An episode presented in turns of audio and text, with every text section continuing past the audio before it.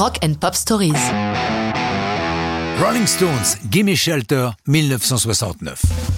Sans doute l'une des meilleures chansons parmi les innombrables classiques des Stones. Je ne suis pas le seul de cet avis. Grill Marcus du magazine Rolling Stone a écrit que Jagger et Richards n'avaient jamais rien fait de mieux.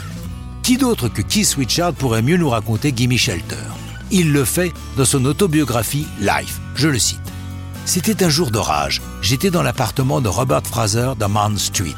C'était une horrible journée, avec les éléments qui se déchaînent sur Londres. Un orage dément et moi, cloîtré chez Robert.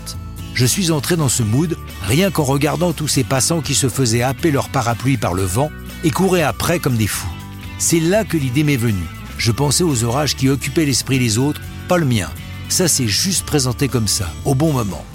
À l'époque, l'orage est aussi dans les têtes. Le monde est agité de révoltes diverses, d'émeutes raciales, sans oublier la guerre du Vietnam, une cause qui ne concerne pas que les jeunes conscrits américains, mais polarise les luttes de toute la jeunesse de la planète.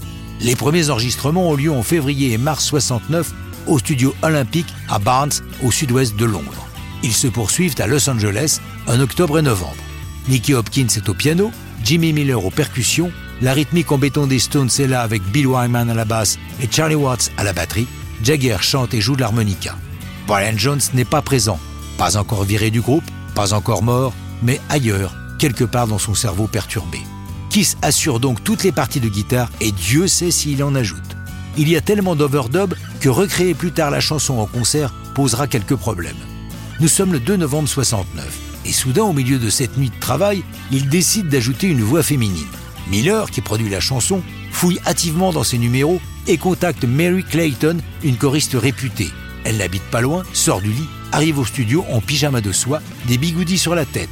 À cette femme enceinte, Jagger explique qu'elle va devoir chanter la phrase Rape, murder, it's just a shallow way.